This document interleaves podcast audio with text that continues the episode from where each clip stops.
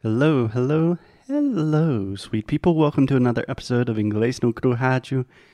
My name is Foster. I am an English teacher, a podcaster, a human being trying to survive in this crazy world, in this crazy year of 2020. God bless us all. Welcome to the show, Alexia. Hello, Foster. This couldn't be any more American of you. God bless America. yes. It could be British as well. God bless the Queen. God save the Queen. Yeah, God save the Queen. Exactly. Yeah.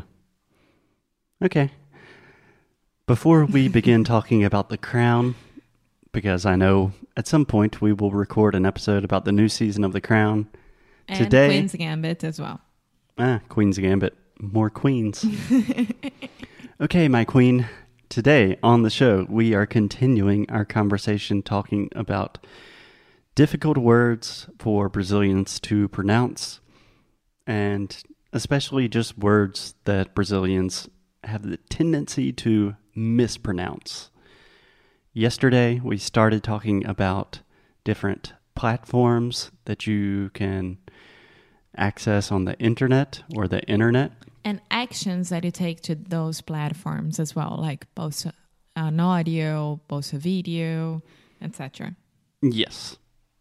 So yesterday we kind of focused on Spotify, videos, audio, that kind of thing. Today we are continuing the conversation. And yeah, let's do it. Alexia, where would you like to begin? I think I would like to begin with the most difficult one, Okay. which would be LinkedIn. Linkaging. And for those who are applying for a new job, um, well, outside of Brazil, you should know how to say LinkedIn correctly as well. Yeah. Okay. Let's begin with the pronunciation. Say it with me, Alexia. LinkedIn. LinkedIn. LinkedIn, LinkedIn. when Alexia is being very ambitious about her pronunciation, this is an audio format, so you can't see her face, but there's like so much tension and just so much effort. Okay, so the first sound linked. Linked. So imagine a link. Que seria tipo um, Um link. um quê? Um link. Um link. É, eu estou pensando num. num. como se chama? Eh, se algo está vinculado. Então, um link entre uma coisa e outra. Yeah. So a link, Link. and then imagine you are putting a T on the end. Linked. Linked. Linked in. Linked in. Yes. Technically, I guess you could say LinkedIn, but that's a little bit strange. No. Okay, so linked Linked in, in. just like I'm in my room. Okay, so linked in. Linked in. And then when we say it a little bit faster, that T gets a little bit softer and faster. So if I'm speaking normally, like at a conversational speed, I will say LinkedIn. LinkedIn. Yes, Pretty- LinkedIn. pretty good. This is what we call a stop T. So as you know, we have many different T sounds in English. The stop T is very similar to the normal T. So just give me a moment, Alexia, to do my pronunciation thing. Okay. We have a lot of different T's in English. We've talked a lot about this. I believe you can listen to episode 148, if I'm not mistaken. It's either it's around 148, 149 or 151, 152.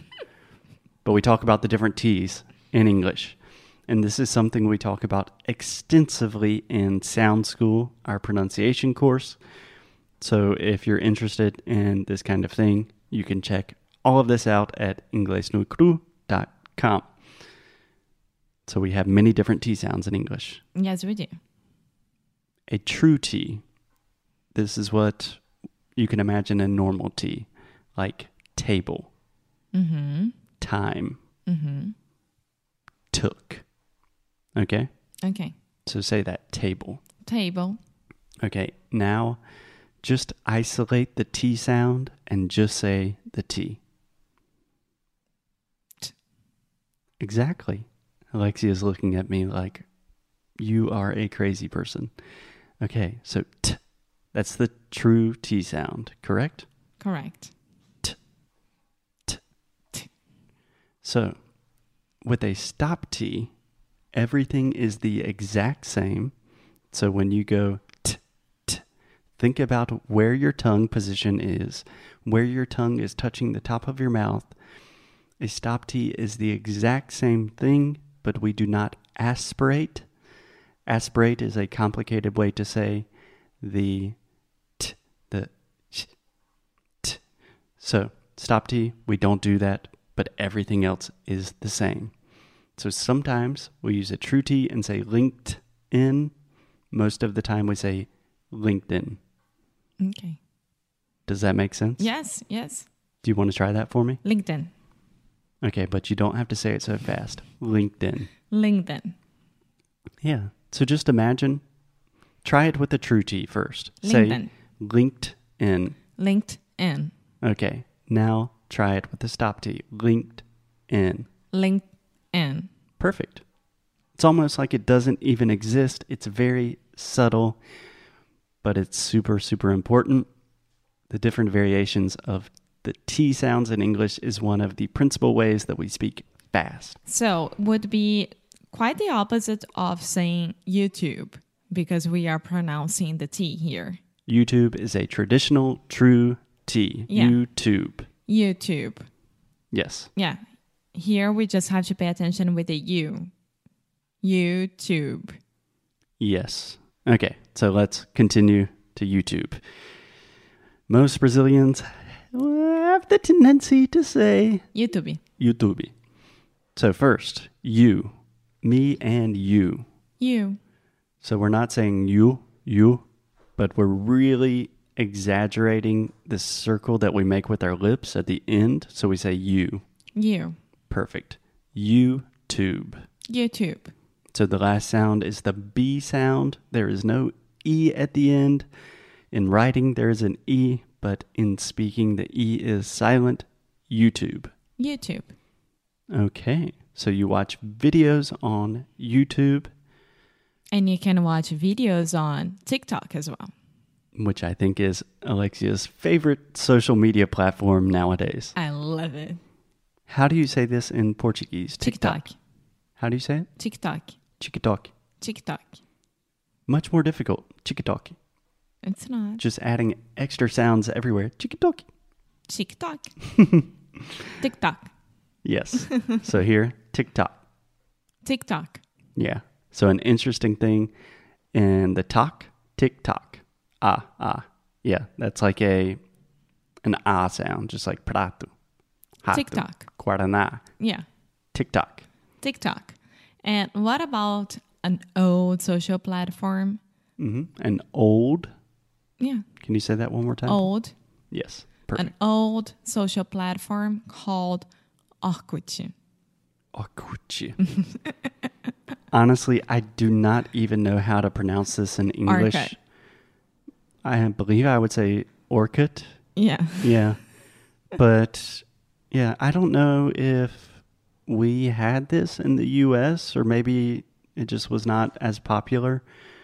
But I never had Okuchi. I'd never met anyone that had it before Wow. I traveled to Brazil. Yeah. okay. So Instagram. Instagram, Alexia. Do you want to do me a big, big favor? Mm-hmm. Can you be the teacher real quick and explain what do Brazilians normally say and how should they pronounce it correctly? Like what is the most common mistake that Brazilians tend to make when they say Instagram? Well, I think that with the final M in Portuguese, we don't close our mouth. So we say Instagram without closing the mouth, right? We are smiling when we say Instagram. Um, also, it comes from a, the different regions of Brazil with the inch For me, it's like an X because I'm a carioca. I'm from Rio, um, but it should be like Insta, Insta, é um instante, right? So Insta, instant, Instagram. And in English, we close the mouth when we say gram, right? Mm-hmm. Instagram. What? I love you so much. Is that wrong? That was perfect. Okay. Absolutely perfect. The happiest moment in a teacher's life is when the student becomes the teacher. muito, muito bem feito, meu amor. Parabéns. Obrigada. Yes, close your mouth with the final M, and there is no shh, just Instagram. Instagram Excellent. and Facebook. Yeah, we forgot about Facebook, which is probably a good thing. I'm loving Facebook nowadays. All my communities are pretty cool. My groups. Yeah. I'm just looking at this list of of social media platforms, and eh, I use YouTube a lot. I watch a lot I of YouTube. don't. I don't. It's very, very interesting because when I left Porta dos Fundos, I stopped looking at YouTube at all. I mean, it's something I, I don't even know the last time that I logged in to watch something on YouTube. Yeah, I use YouTube like when I want to learn something. Pretty much, I only use well, YouTube is three things for me. Number one, how to play things on guitar. The guitar world on YouTube is amazing. So they have brilliant tutorials. It's a lot easier to learn with a video and watch the person play. Um, to listen and watch music, like when I want to watch my favorite artist, and uh, fitness videos, like stretching at night. Yeah, that's the only reason I use YouTube. Yeah, yeah. But it, those are pretty good options. So, Yes, I believe. and the dog TV nowadays for us.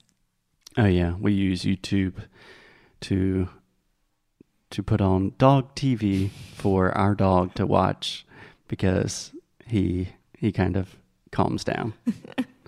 okay, we're getting off topic. Just one last word about YouTube. I believe, if I'm not mistaken, at least 80% of the videos that are watched on YouTube they come from the recommendations and not for the thing that you search for. So if you want to be productive on YouTube, just search for stuff, forget about the sidebar, and that really, really helps. Yes, yes, it does. That's very true. Okay, I am going on a tangent, so I think that is a good place to stop for today. Alexia, any last words? No, just keep up the good fight. And lose well. Bye.